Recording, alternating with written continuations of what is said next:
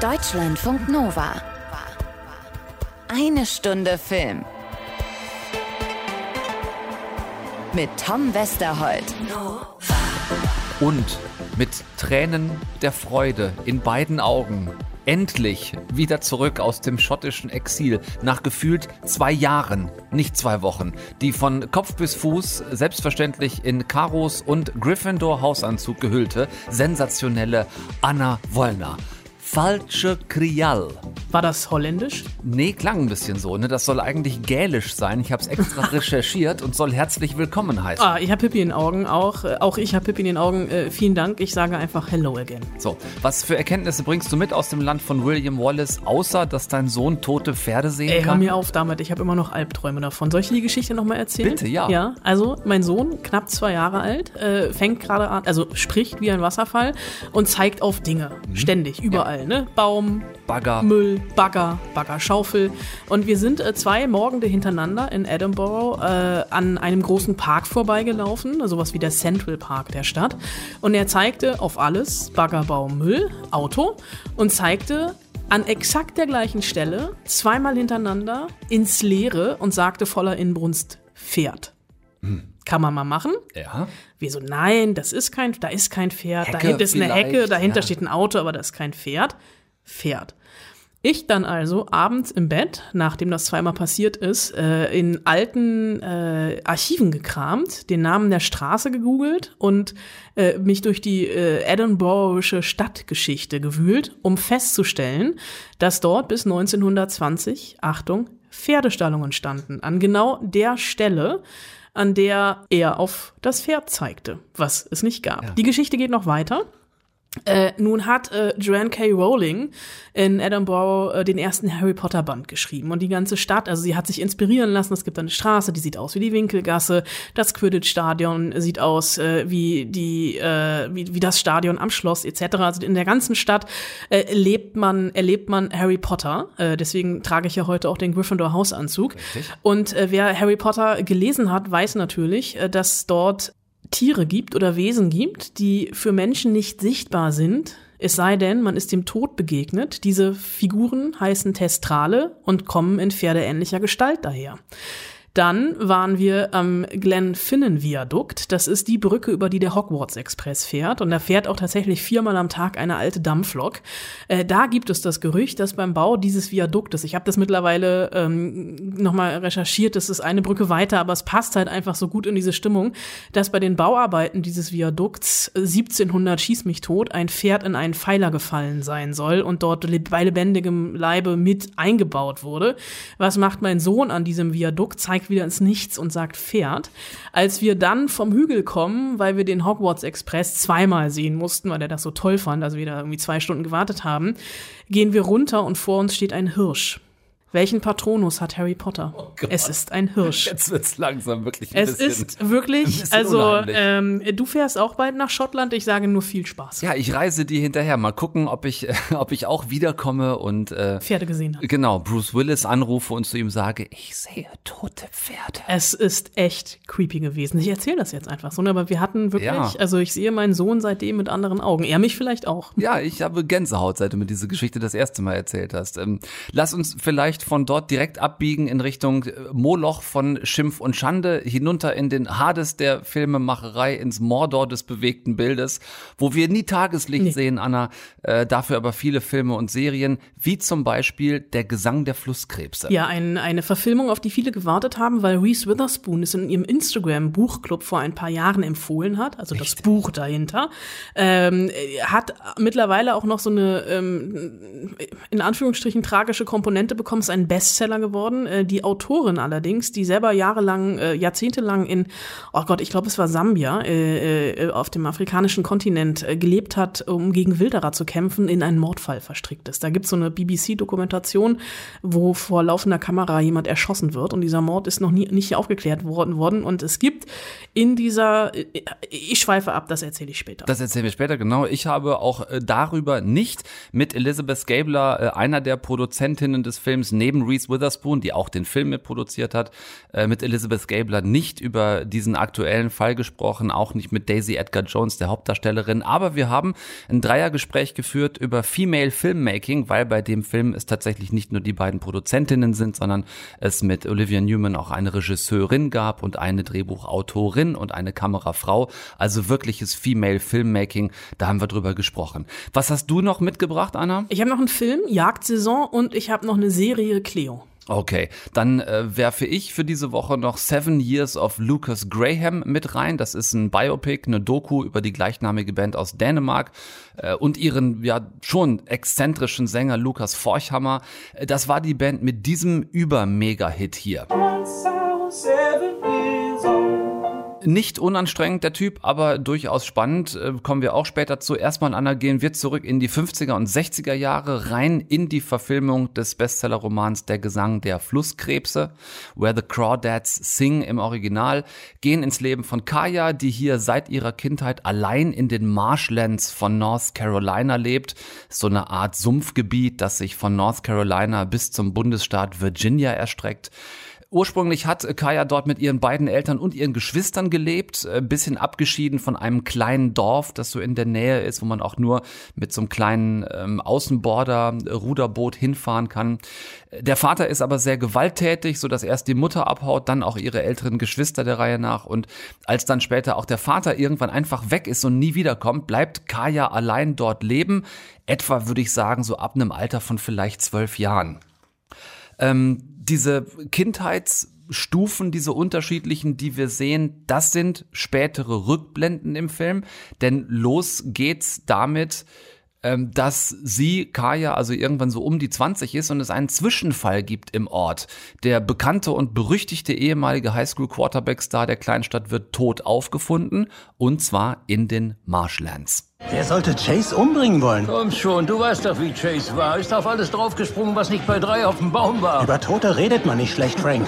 Ich meine ja nur, es ist nicht so, dass mir keiner einfällt. Vielleicht war es das Mädchen aus dem Marschland. Die gehört eh längst in die Klapse. Der würde ich sowas locker zutrauen. Ja, und ab da befinden wir uns mitten in so einer 60er Jahre US-Hexenjagd. Die Aussätzige, dieses verwahrloste Mädchen aus dem Sumpf, muss es gewesen sein, geht gar nicht anders. Wer auch sonst und eigentlich niemand außer einem Strafverteidiger im Ruhestand hilft und glaubt dir. Wenn die Geschworenen sie dabei sehen, als der. als der freundliche und umsichtige Mensch, der sie sind. Die Leute werden mich nie so sehen. Ich weiß, Sie haben tausend Gründe, diese Menschen zu hassen. Ich habe sie nie gehasst, diese Menschen. Sie haben mich gehasst. Sie haben mich ausgelacht. Sie haben mich verlassen. Sie haben mich schikaniert. Sie haben mich angegriffen. Das Ganze ist eigentlich äh, wie so ein Überraschungsei. Man bekommt nämlich drei Sachen auf einmal. Wir bekommen eine ziemlich kitschige Liebesgeschichte präsentiert mit vielen Auf und Abs. Wir bekommen aber auch eine, wie ich finde, fulminant erzählte Emanzipationsgeschichte erzählt. Eines jungen Mädchens, die vollkommen auf sich allein gestellt das äh, Überleben in der ja eigentlich doch schon Wildnis schafft und äh, zu einer ganz tollen Frau wird. Und wir haben aber dann auch diese Kriminalgeschichte, weil es geht ja auch darum, äh, aufzuklären, wer hat Chase ermordet? Hat überhaupt jemand ihn ermordet oder war es ein Unfall? Und äh, wir äh, das zum Glück relativ reduziert in einem Gerichtsdrama äh, präsentiert bekommen. Und der Film hat mich äh, sofort gepackt eigentlich. Ich habe am Anfang, gerade bei diesem Familiending äh, mit dem gewalttätigen Vater und als dann nach und nach die ganze Familie äh, abgehauen ist, weil sie wussten, das ist die einzige Chance zu überleben, ich habe Rotz und Wasser geheult. Ähm, mich hat diese Liebesgeschichte teilweise so fast so ein bisschen an The Notebook erinnert in mhm. so von der von der ver verfilmten Kitschigkeit würde ich ja. sagen, weil natürlich ihr auch die Natur eine wunderbare Hauptrolle spielt, weil Kaya ähm, irgendwann lesen lernt. Äh, Tate bringt es ihr bei. Ich hatte auch noch so ein bisschen so ein Gefühl von äh, Nell mit Sprechen. Ja. So in Ansätzen. Äh, und sie fängt halt an zu malen und sie kann unglaublich gut zeichnen, weil sie unglaublich gut beobachten kann und bringt dann wirklich mehrere Bücher raus. Also wird Bestseller-Autorin, weil sie äh, einfach die Natur beobachtet und aufschreibt, äh, was sie beobachtet und ganz, ganz tolle Illustrationen dazu anfertigt und mit der Hilfe von Tate, ihrer großen Liebe, die dann eben auch veröffentlichen kann. Äh, und, und das hat dann auch schon mit diesen Trauerweiden, die darunter hängen, diese Sümpfe, die Krokodile, die wir ab und zu sehen und natürlich dann auch diese, diese Wildgänse oder Schneegänse, die da fliegen, die Flusskrebse, die wir singen hören. Das hat alles schon so was Märchenhaftes. Äh, Du hast es ja eben gerade selbst gesagt, es sind viele Einzelteile, aus denen die Geschichte besteht. Es gibt diesen Mord oder Nichtmord an Chase, es gibt Tate, den sie als Kind schon kennenlernt, woraus sich die Liebesgeschichte entwickelt. Es gibt die Familiengeschichte, dann gibt es diese vielen Rückblenden immer wieder in die Kindheit. Das ist normalerweise etwas, was mich bei Filmen oft stört, wenn der so gestückelt erscheint, wenn du eigentlich nie so einen richtigen Filmfluss hast, weil du hast dieses Gerichtsdrama, dann sind wir wieder in den Marshlands, dann wieder im Heute, dann wieder in der Kindheit, dann wieder bei Tate, dann wieder bei Chase. Hier hat mich das tatsächlich überhaupt nicht gestört. Ich finde, der Film fließt trotzdem genau wie einer dieser kleinen Flüsse durch die Marshlands. Ich habe jetzt den Roman nicht gelesen. Ich weiß natürlich, dass es ein Bestseller war, den sehr viele lieben und wo dann, das habe ich zumindest gelesen, auch natürlich viele jetzt bis zum Film ihre ganz eigenen Bilder im Kopf hatten, die dann ja oft meine, das haben wir auch bei Harry Potter und bei anderen großen Romanen gehabt, die sehr bildhaft geschrieben sind, dass dann die Bilder, die man auf der Kinoleinwand sieht, nicht mit denen übereinstimmen, die man selber im Kopf hatte.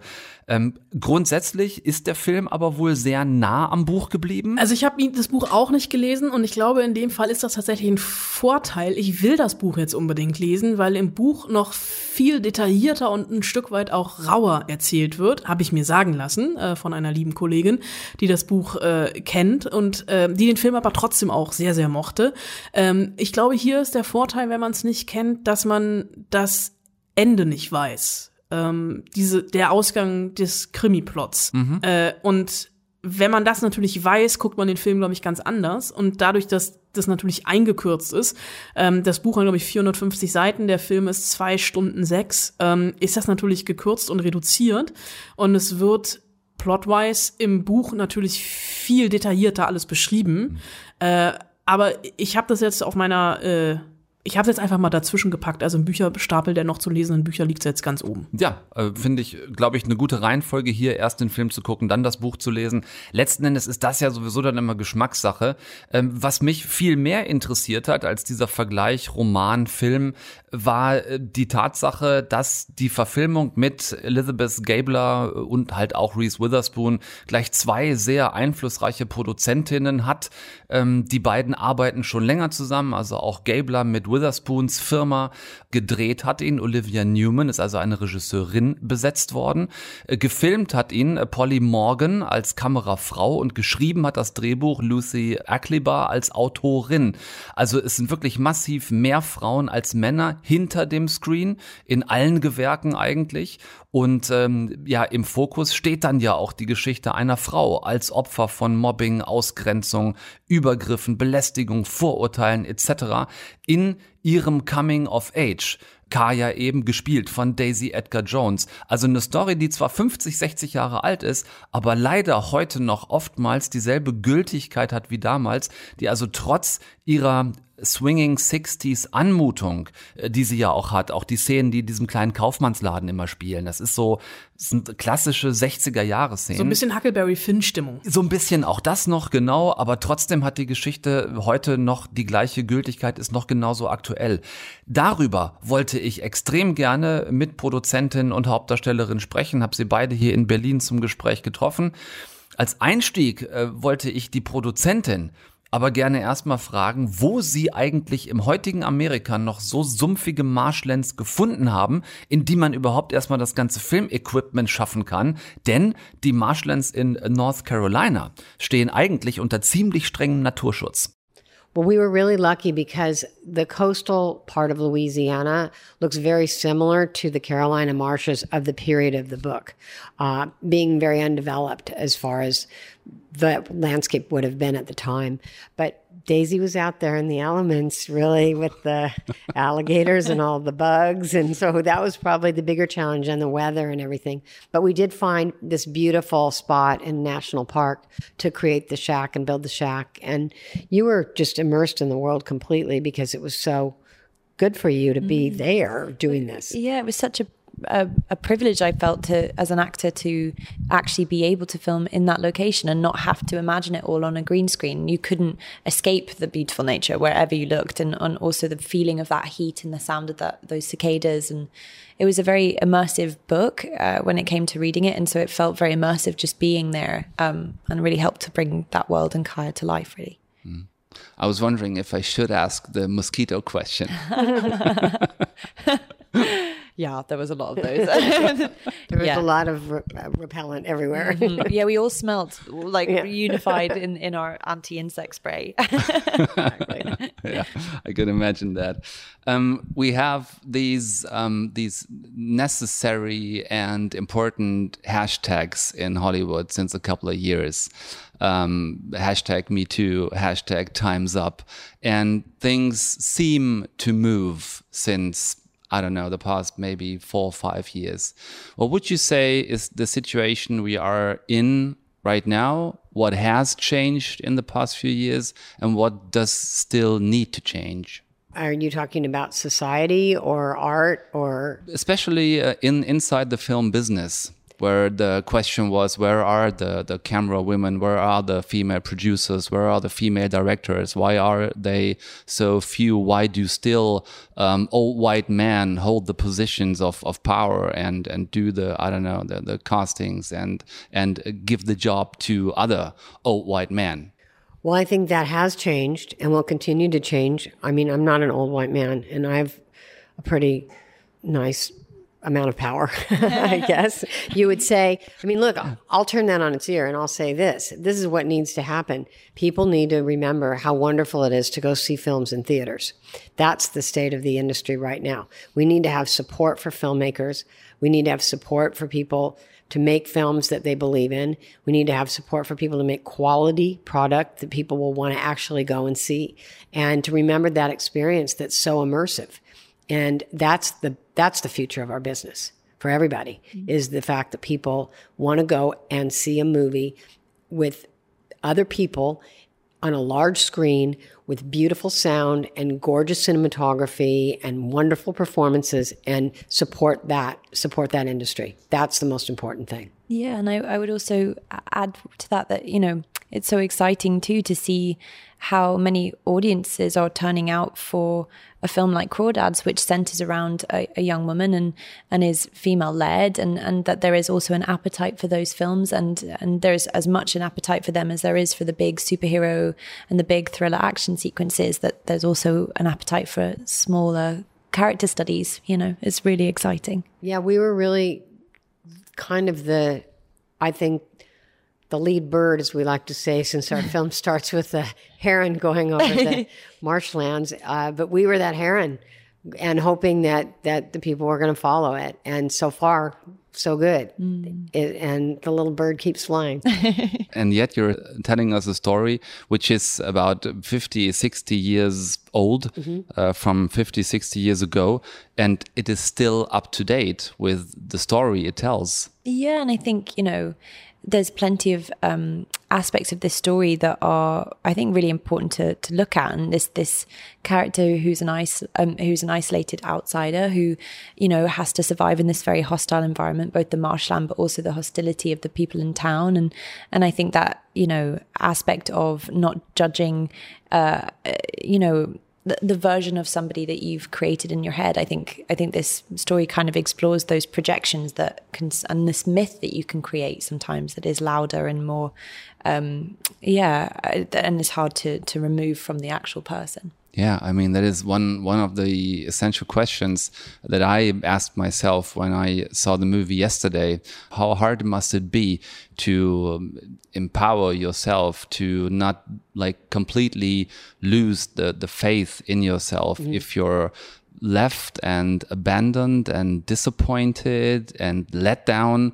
like she is again and again and again. Mm -hmm. And I think that that quality of resilience is actually an incredibly human one. I think as a species, we are very able to overcome hardship and bounce back. And for me, I read this book during the pandemic, and I think that was a real time of collective hardship. We all went through something extremely um, scary and different, and and you know, and it was very difficult at times. A lot of us weren't able to see our family, and it was there was so many unknowns.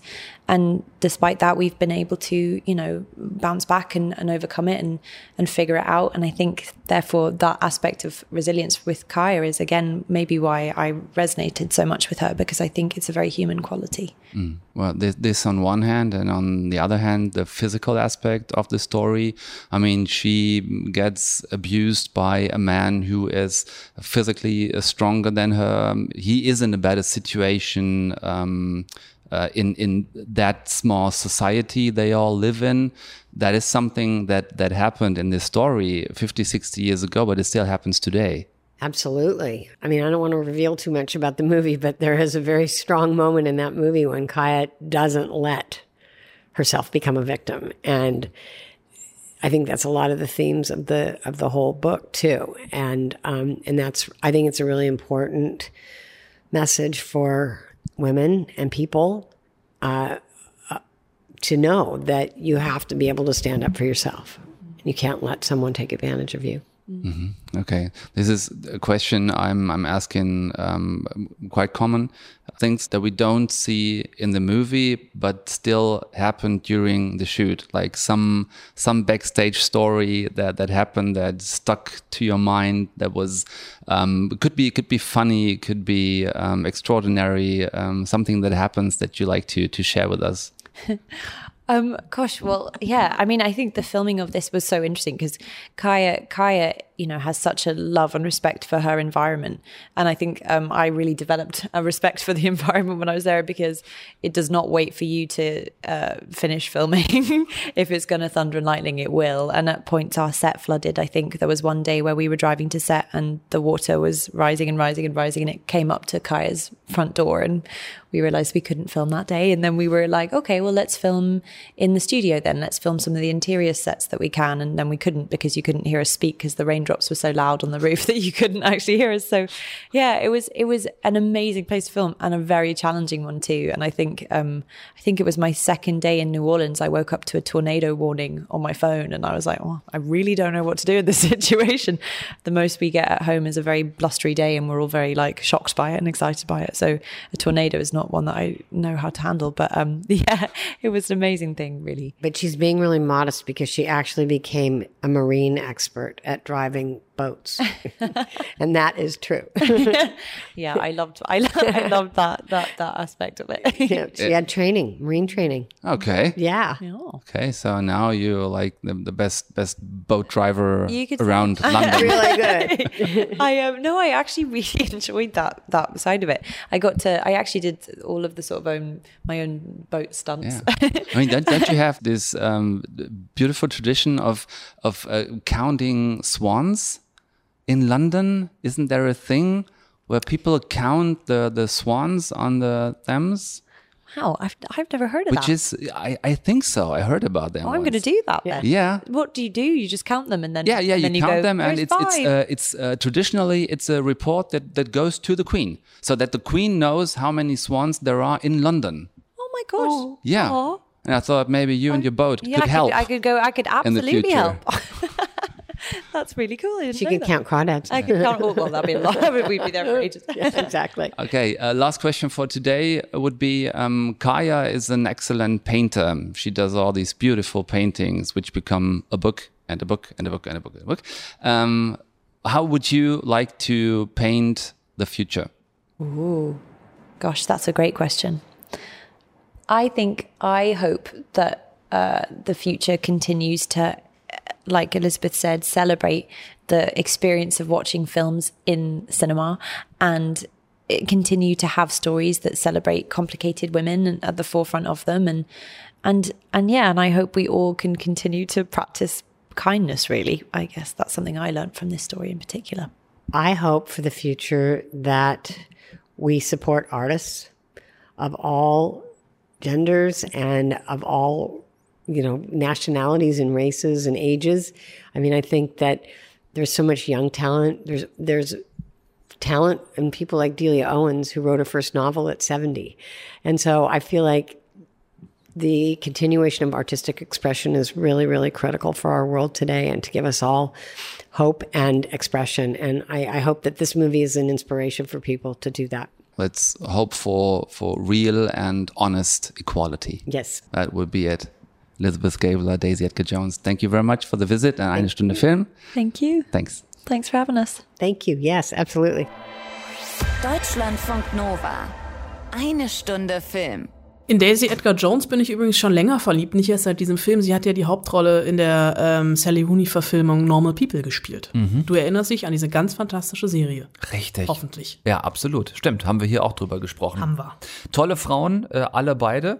Und ähm, ja, schön auch zu sehen, dass da offenbar vielleicht in Amerika noch ein bisschen mehr als hier bei uns, dass da aber so eine Vernetzung mittlerweile stattfindet, äh, dass also auch die einflussreichen Frauen in Hollywood, die ja durchaus in der Lage sind, was zu bewegen, Reese Witherspoon angesprochen, sich mehr und mehr vernetzen und zusammentun ähm, und dafür sorgen, dass es mehr äh, ausgewogene Diversität auch ähm, hinter der Kamera gibt und nicht nur vor der Kamera.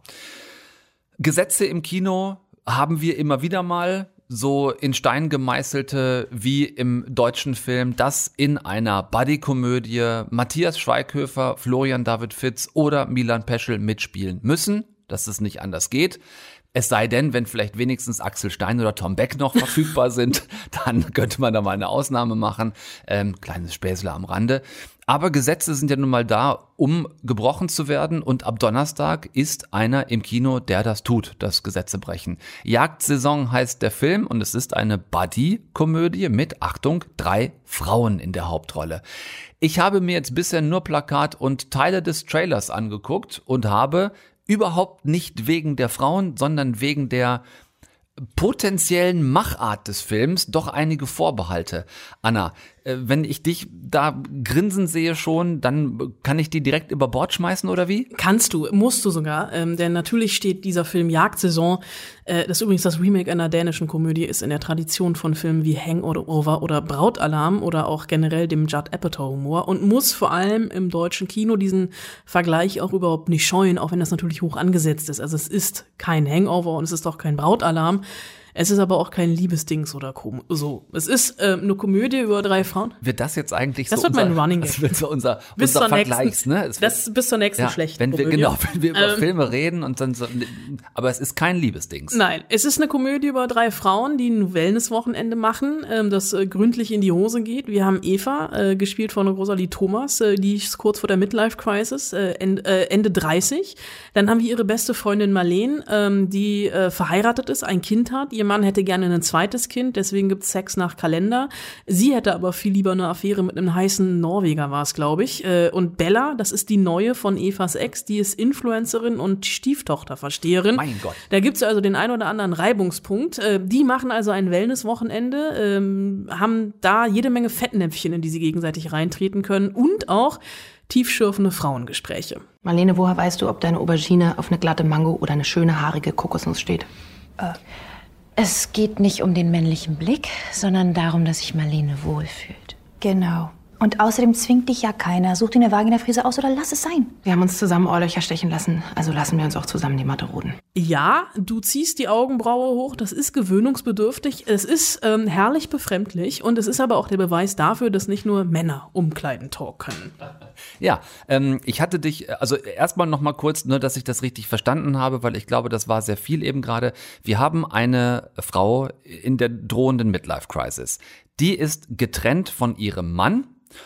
und die haben gemeinsam eine große Tochter. Genau, Olivia, die ist so, die ist so kurz vor der Pubertät. Der Mann hat eine neue Partnerin. Die ist zehn Jahre jünger, hat weniger, jünger. weniger Orangenhaut und macht Ja. natürlich das, was junge Mädels toll finden. Sie ist Influencerin für Beauty-Produkte das heißt- und Yogalehrerin. Tochter und die neue vom Vater Die verstehen sich super. Tochter und die neue Genau, vom Vater ja. finden sich super. Aber die Ex natürlich, Natürlich findet die ganze Situation zum Und Kotzen. mittendrin gibt's dann noch die, die die Affäre hat und deswegen machen die dieses Wellnesswochenende und begleiten sich quasi und es ist natürlich, also es gibt äh, verschiedene magnetische Pole, die sich natürlich abstoßen und natürlich äh, kommen sie über dieses Wellnesswochenende und all das, was da noch passiert, Stichwort tote Hunde, nähern sie sich an. Müssen ja nicht immer tote Pferde sein. Nein, es ja, gibt auch immer tote tote Hunde Hunde. sein. So. Jetzt kommt also die feine Frau Wollner aus der schottischen Hochkultur zurück und hat einen gewaltigen äh, Spaß mit Muschi-Frisuren.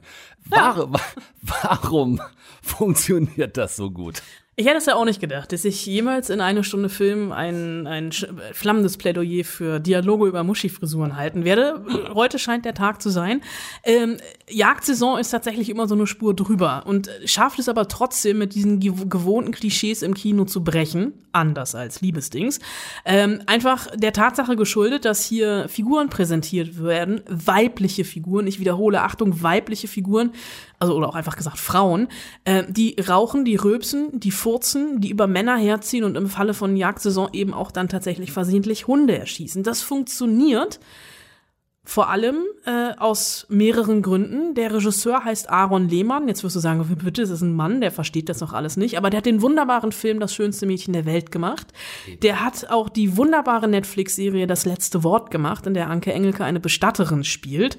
Äh, hast du noch nicht gesehen? Großer Fehler. Hol das bitte sofort nach. Steht auf der Liste. Der hat das Drehbuch zusammen, äh, unter anderem mit der Hauptdarstellerin Rosalie Thomas geschrieben. Also sie hat mitgewirkt und das merkt man auch, weil es wirkt wirklich, also selbst die Muschi-Dialoge, Muschi-Intim-Frisuren-Dialoge, das wirkt nie gewollt, gekünstelt, aufgesetzt, sondern wirklich authentisch und ist, ist total auf die Zwölf, aber einfach wirklich im guten Sinne drüber. Es gab im letzten Jahr, hatte ich schon mal irgendwie das Gefühl, dass ich mich in meinem Filmgeschmack allein vom Titel her total verrannt habe. Da gab es nämlich, oder war es letztes Jahr oder dieses Jahr März, ich weiß es gar nicht mehr, gab es ähm, diesen Film äh, Junggesellenabschied, JGA, mit Luise Heyer in der Hauptrolle, Ja, wo auch Axel Stein mitgespielt hat. Richtig. Aber nur in der Nebenrolle. Ja. Da habe ich auch schon gedacht, wa, wa, was passiert hier gerade? Das war auch schon so, wo ich so dachte, ich, ich schäme mich dafür, dass ich lache, aber ich lache gerne. Und in Jagdsaison habe ich mich nicht mehr geschämt, darüber zu lachen, sondern einfach hingenommen, weil dieser Film äh, einfach ganz äh, wunderbar herrlich drüber ist und ich wirklich großen Spaß beim Gucken hatte. Das ist deutlich geworden.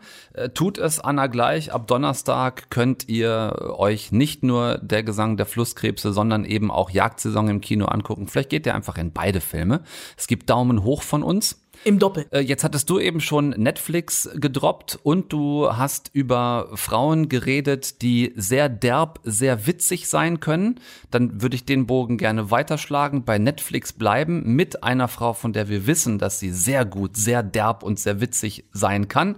Eine, äh, eine hochgeschätzte Freundin von Eine Stunde Film, Jella Hase die sowieso seit Jahren einen ziemlichen Lauf hat. Man könnte fast sagen, alles, was sie anpackt, wird zu Gold. Nicht nur die lustigen Sachen, auch im Berlin Alexanderplatz war sie großartig. Lieber Thomas, deutscher Lie- Filmpreis Lieber Thomas, absolut, auch da, also die kann lustig und ernst. Jetzt bin ich gespannt, was du über äh, Cleo erzählst. Das ist nämlich eine neue Serie auf Netflix. Ähm, wer genau ist sie jetzt hier? Ähm, ja, wenn man das mal wüsste. Ähm, sie hat sehr viel, sie hat, nein, sie hat nicht sehr viele Persönlichkeiten, sie hat sehr viele Erscheinungsbilder in dieser Serie. Sie spielt nämlich eine zu Beginn der Serie noch aktive, dann ehemalige DDR-Agentin, äh, die kurz vor der Wende, ich glaube 1986, 87, bei einem Auftrag als Killerin in West-Berlin von einem Polizisten, der zufällig Zeuge wird, wie sie jemanden sehr galant in einem Club, dem Big Eden, um die Ecke bringt, ungefähr so beschrieben wird. Ich habe die tatverdächtige Person gesehen, sie saß direkt neben mir. Also ähm, weiblich, ungefähr 1,65 groß, Mitte, Ende 20, sehr attraktiv, ziemlich gut trainierter Körper ähm, mit einem Messer hier am Bein. Ähm, so einen entschlossenen Gang und einen Blick wie so ein Tiger. Ja, das ist allerdings nur eine Version von Cleo. Ähm, die plant nämlich, also da kommt dann ein Zeitsprung nach ein paar Jahren Knast. Sie ist von ihren Offizieren verraten worden und äh, als politische Gefangene in, noch in der DDR inhaftiert. Äh, dann kommt der Mauerfall und sie kommt rein, äh, kommt nicht rein, drin ist sie, sie kommt raus, ähm, äh, plant sie einen ganz persönlichen Rachefeldzug gegen all jene Kollegen, also egal ob jetzt Ex-DDR-Agenten oder Stasi-Mitarbeiter, die damals dafür gesorgt haben, dass sie in den Knast kommt und ihr ungeborenes Kind verliert. Eine ganz persönliche Vendetta. Es ist ja jetzt immer so, wenn einer von uns beiden über etwas erzählt, was der andere nicht gesehen hat, dann haben wir ja alte Berufskrankheit sofort irgendwelche Bilder im Kopf, die ins Rotieren geraten. Ich hatte jetzt sofort Bilder von Deutschland 83, 86, 89 äh, im Kopf und einem weiteren eine Stunde Filmfreund Jonas Ney. Geht das so in die Richtung? Ähm, Agenten-Thriller mit DDR-Romantik? Also die, die, die Bilder hatte ich auch zuerst im Kopf. Ähm, äh, äh, sie ist ein bisschen anders als Jonas Ney, weil sie weiß, worauf sie sich einlässt. Die äh, FAZ hat über sie geschrieben, äh, also über die Figur Cleo. Das ist so ein bisschen Kill Bill in Pankow. Ich würde noch einen drauflegen und sagen, es ist eher so ein bisschen wie Atomic Blonde. Ne? Also dieses eiskalte, skrupellose und knallharte. Atomic Blonde in Marzahn. Ja, das ist gut. ähm, das hat sie hier. Also wie Charlize Theron sich in David Leach's Atomic Blonde durchprügelt, das macht sie hier auch. Also es gibt wunderbare Körpereinsätze von ihr. Ähm, hat dann aber auch noch, und da sind wir dann auch wieder bei Deutschland 83 bis 89. 89. Es gibt Humor, also es gibt so schwarzen Humor. Ähm, sie singt immer zum Beispiel gerne der kleine Trompeter vor sich her. Es wird auch wiederum, äh, sie wird auch gejagt äh, von dem Polizisten, der den Auftragsmord damals mitbekommen hat, der sich so ein bisschen an ihr festgebissen hat, von Dimitri Schad gespielt, den wir nächste Woche dann nochmal in den Känguru-Chroniken äh, oder in der Känguru-Verschwörung, wie der neue Film heißt, äh, wiedersehen werden. Und allein der blaue Trainingsanzug, den sie in der ersten Folge trägt, ist sehenswert. Jetzt kommt der Haken. Ähm, die Serie hat acht Folgen.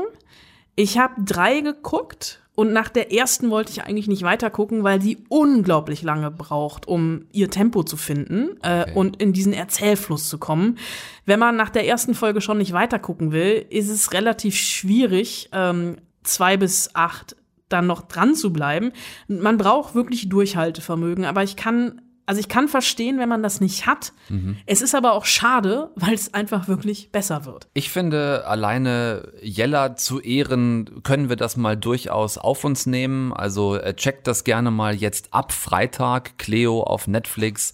Äh, Lasst euch nicht ins Boxhorn jagen von der ersten Folge. Wie lang sind die Folgen, Anna? Lange Sie, Folgen? sie wirken länger, als sie sind. Da steht bei Netflix immer irgendwie 56 Minuten, aber es sind gefühlt acht Minuten Abspann. Also so der klassische Klassiker 45 bis 50 Minuten. Äh, es wird wilder, es wird ein ziemlicher Ritt. Also man, äh, das mit Kill Bill und Panko, also diese Tarantino-esken Züge, die sind wirklich da. Äh, ich bin jetzt gerade aktuell, also äh, Dienstag, Stand Dienstagmittag, ich gucke auch noch weiter. Ähm, sind sie gerade auf Mallorca und das ist schon also interessant auch zu sehen. So es gibt sehr viele spannende Nebenfiguren, so die klassischen Wendehälse. Äh, da passiert auf Mallorca jetzt gerade was und ich habe auch noch äh, kurzer Tease auf nächste Woche. Wahrscheinlich werde ich mit Jella am Donnerstag noch sprechen.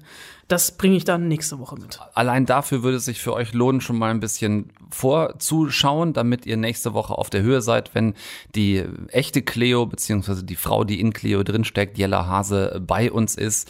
Äh, Anna, du bringst sie uns mit. Ich habe kurz noch gedacht, Wendehälse, hat das irgendwas mit 1989 zu tun?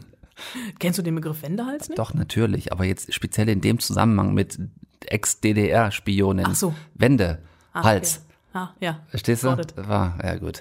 Vielleicht schneide ich den wirklich böse versandeten Gag auch wieder raus. Aber ich denke, ich werde ihn einfach drin lassen, als, als Mahnmal. So.